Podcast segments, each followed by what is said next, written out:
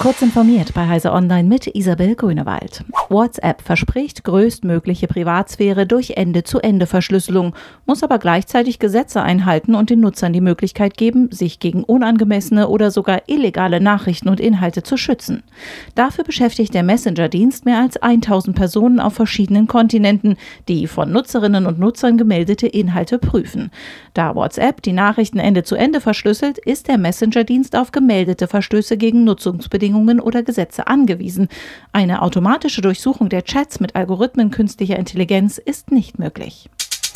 Der Bund und Brandenburg wollen die Weichen für eine Förderung der geplanten Batteriefabrik von Tesla in Grünheide bei Berlin stellen.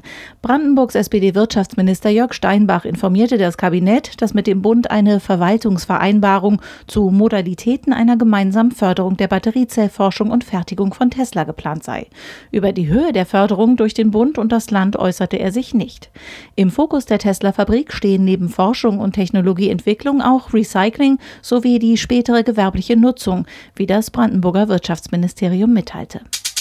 Wer daheim deutlich schlechteres Internet hat als vom Provider versprochen, kann ab Dezember Zahlungen an diesen reduzieren. Die Bundesnetzagentur legt Kriterien fest, die an diesem Mittwoch als Entwurfsfassung veröffentlicht werden. Nach einer Befragung von Marktteilnehmenden erfolgt dann die endgültige Festlegung. In dem Kriterienkatalog geht es darum, wie groß die Defizite sein müssen, bevor Verbraucherinnen und Verbraucher das Minderungsrecht in Anspruch nehmen dürfen. Die Kriterien gelten nur für Festnetzinternet die offizielle Corona-Warn-App des Bundes zur Eindämmung der Corona-Pandemie ist um eine zusätzliche Warnfunktion für Events erweitert worden.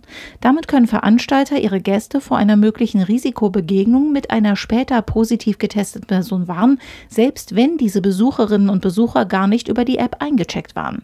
Möglich wird dieses zusätzliche Warnverfahren durch eine Stellvertreterregelung für Veranstalter. Freigegeben wird die Option durch das Gesundheitsamt.